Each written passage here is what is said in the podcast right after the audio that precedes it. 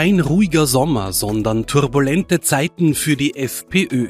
Eine Anzeige gegen die eigenen Parteifreunde, eine Verzweiflungstat, ein brodelnder Machtkampf. Ausgerechnet zu Beginn des Bundespräsidentschaftswahlkampfs gerät die FPÖ in arge Turbulenzen und mit ihr der Parteichef selbst. Für Politbeobachter wirft das viele Fragen auf. Wird Herbert Kickel beim Parteitag im September abgestraft werden und sind die jüngsten Geschehnisse gar der Anfang vom Ende von Kickels Karriere? Und zu diesem Thema heute im Profiltalk Profiljournalist Gernot Bauer. Schön, dass du da bist, Gernot, freut mich. Hallo Marcel. Was hat sich denn so getan in den letzten Wochen in der FPÖ? Ja, die FPÖ sorgt dafür, dass uns nicht langweilig wird in diesem Sommerloch. Was ist passiert? Äh, letzte Woche ist überraschend ein wichtiger Mitarbeiter des FPÖ-Parlamentsclubs, Hans-Jörg Jenewein, aus der Partei ausgeschieden. Es wurde dann ganz bald klar, warum. Es wurde bei ihm gefunden der Entwurf einer Anzeige, einer anonymen Anzeige, die gegen die eigene Partei, konkret gegen die Wiener FPÖ, sich gewendet hat. Also man muss sich da vorstellen, ein Mitarbeiter der FPÖ, mutmaßlich zeigt die eigenen Leute, die eigenen Parteifreunde im Herbst 2021 bei der Staatsanwaltschaft an. Also ein größerer Verrat ist ja kaum denkbar. Mhm. Hintergrund ist, dass vielleicht Hans-Jörg Jenewein ähm, eine offene Rechnung hat mit der Wiener Landespartei. Er wurde einmal früher selbst von dieser Landespartei rausgeworfen.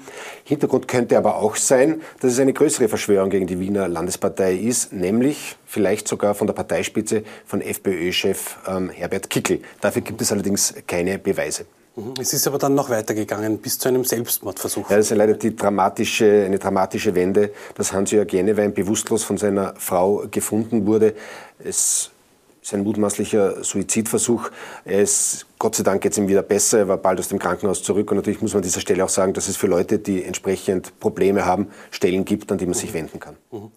Das Ganze kommt ja zu einem denkbar wirklich ungünstigen Zeitpunkt für die FPÖ. Ja, es hat äh, begonnen, der Präsidentschaftswahlkampf. Walter Rosenkranz, er war vorletzte Woche schon inoffiziell unterwegs in Kärnten beim Villecher Kirtag. Da war alles äh, eitel Sonnenschein, er hat Bier getrunken, er hat äh, junge Damen geherzt. Und auf einmal kommt so ein Fall daher, eine innerparteiliche Turbulenz.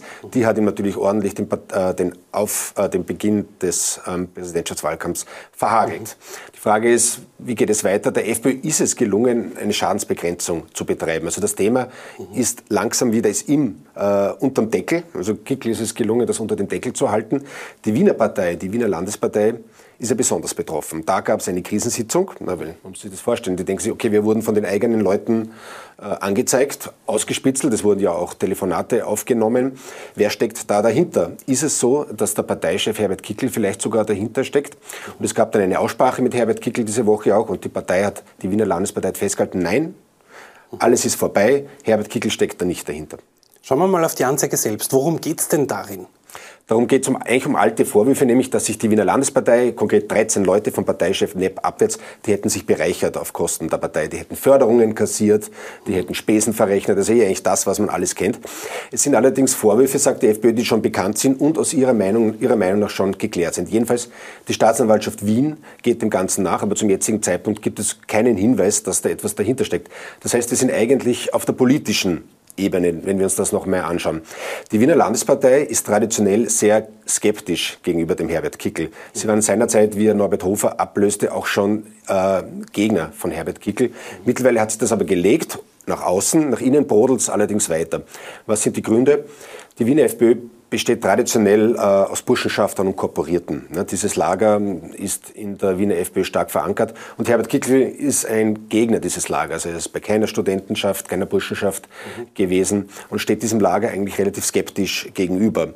Und das Zweite ist natürlich Herbert Kickls sehr scharfer Kurs was die Corona-Maßnahmen betrifft. Sein Kurs gegen die Impfungen, äh, seine schrillen Auftritte im Wiener Prater, also wie wirklich die Leute teilweise bei Demonstrationen aufgehetzt wurden, das hat die Wiener Partei sehr skeptisch gesehen. Die ist eher wissenschaftsbejahend und eher pragmatischer. Und auch das ist ein Grund für die Auseinandersetzung zwischen Kickel und der Wiener Landespartei. Und der wird weiter brodeln. Der wird jetzt, so diszipliniert sind die Wiener, der bleibt jetzt einmal äh, im Kochtopf drinnen, aber er brodelt weiter. Mhm. Ähm, und wie sehr wird das Ganze auch jetzt Herbert Kickel schaden? Es äh, wird es sogar schon irgendwie gemutmaßt, vielleicht könnte das sogar das Ende von Herbert Kickel an der Parteispitze sein. Wie weit würdest du da gehen, Gernot? Momentan schaut nichts danach aus. Also Herbert Kickel ist es gelungen, äh, diese Diskussion wieder einzufangen, weil diese Partei, er kann sich auf seine Partei verlassen, auch wenn sie ihn nicht mögen. Die Partei ist sehr diszipliniert. Nicht nur die Wiener Landespartei, auch die Oberösterreich und Manfred Heimbuchner sind sehr krieg Kickel skeptisch, sind aber wesentlich disziplinierter als Vertreter in anderen Parteien. Was bleibt, ist die tiefe Skepsis gegenüber Herbert Kickel. Allerdings ist er schon deswegen nicht angezählt, würde ich sagen, weil es keine personelle Alternative gibt. Ne? Also äh, Manfred Heimbuchner, der immer genannt wird, sein Stellvertreter, der Landesparteiobmann von Oberösterreich, der will nicht Bundesparteiobmann werden. Auch in Wien will keiner dieses Amt übernehmen. Das heißt, Herbert Kickel sitzt relativ fest noch im, im Sattel, es sei denn, es kommen irgendwelche Hinweise, belastbare Hinweise, dass er doch etwas wusste von dieser anonymen Anzeige gegen die Wiener Landespartei. Aber wir werden sehen, Mitte September ist ein Bundesparteitag, ein ordentlicher der FPÖ. Da steht er zur Wiederwahl. Er hatte 88 Prozent vor einem Jahr, also zum ersten Mal antraten. Wir werden sehen, wie viele Stimmen er da bekommen wird. Die Frage ist jetzt natürlich auch, um nochmal auf den Bundespräsidentschaftswahlkampf zurückzukommen, wie, wie sehr schadet es dann jetzt alles Walter Rosenkranz am Weg in die Hofburg? Naja, es hat ihm natürlich schon geschadet. Also er will ja eigentlich zeigen, dass er äh, über den Dingen steht, dass er, warum wurde er überhaupt gewählt? Na, er wurde ja deswegen sogar ausgewählt von der Partei, weil er etwas Verbindendes hat, weil er mehr in der Mitte ist. Also er ist nicht sein radikaler Vertreter, er ist vielleicht, er ist, er ist freundlicher, so wie sich die Österreicher vielleicht den Bundespräsidenten auch eher wünschen als einen Herbert Kickl, der ist ja kaum vorstellbar als Bundespräsident. Und jetzt, siehe da, muss er sich gleich äh, herumschlagen mit solchen ähm, ähm, Turbulenzen. Also natürlich schadet ihm das, allein die Diskussion schon darüber. Und er versucht natürlich so zu tun, ich habe mit der FPÖ äh, nichts, äh, ich gehöre gar nicht zur FPÖ, ich bin überparteilicher äh, Kandidat und darum äh, werde ich auch nicht kommentieren äh, diese Auseinandersetzung in der Partei. Das gelingt ihm nicht nur Jetzt, wie gesagt, ist einmal das Ganze in Abnehmen. Also er wird danach trachten, möglichst rasch in diesen Bundespräsidentschaftswahlkampf reinzukommen, aber genützt, genützt hat es ihm nicht.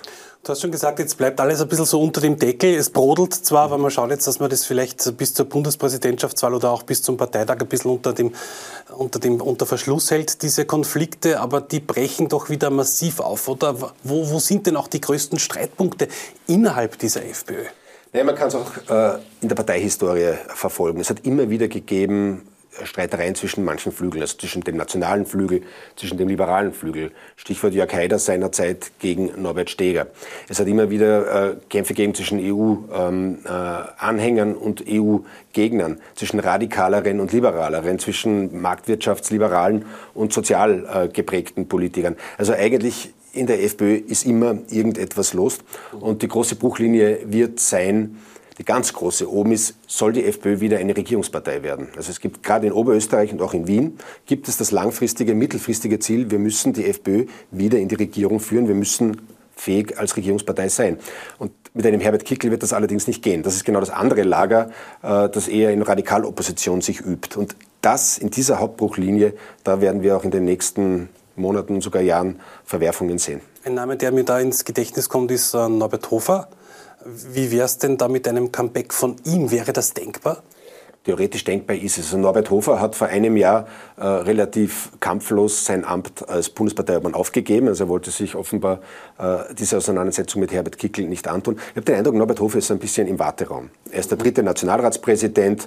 Er, selbst die anderen Parteien sagen, dass er in seiner Amtsführung absolut neutral ist. Er hält sich zurück im Hintergrund als Personalreserve. Also wenn irgendetwas passiert, glaube ich, ist Norbert Hofer wieder natürlich eine Alternative zum Herbert Kickl. Und vor allem, Norbert Hofer ist noch äh, ein relativ junger Politiker. Ich glaube, er ist jetzt 51 Jahre alt erst. Das heißt, bei der nächsten Bundespräsidentschaftswahl äh, in sechs Jahren, da ist er mit 57 eigentlich im besten Bundespräsidentenalter. Und ich, ich glaube, darauf ihn, äh, daraufhin wartet er. Und sollte die FPÖ je wieder in eine Regierung kommen, ist natürlich er gesetzt als Minister. Also könnte auch diese, diese Affäre gegen Norbert Hofer seitens von äh, Herbert Kickl ihm heuer vielleicht sogar zurückkommen wie ein Bumerang, glaubst du? zum, äh, zumindest ist das noch nicht vergessen. Also gerade in der Wiener Landespartei und wahrscheinlich auch in Oberösterreich und auch Norbert Hofer wahrscheinlich, erinnern sich sehr gut daran und werden es nicht so schnell vergessen, wie Herbert Kickl sich verhalten hat. Das ist aber auch die Politik. Also alle Politiker haben ein sehr langes Gedächtnis. In einer Partei wird eigentlich dann nichts verziehen und irgendwann kommt immer der Zahltag. Aber, muss ich nochmal darauf hinweisen, die FPÖ ist bemerkenswert diszipliniert, dass das noch nicht offen rausbricht. Gernot, vielen Dank, dass du heute bei mir zu Gast warst. Dankeschön. Äh, schauen Sie rein ins neue Profil, da lesen Sie alles über die derzeitigen Affären und Eskapaden in dieser FPÖ. Fürs Zusehen. Bis zum nächsten Mal.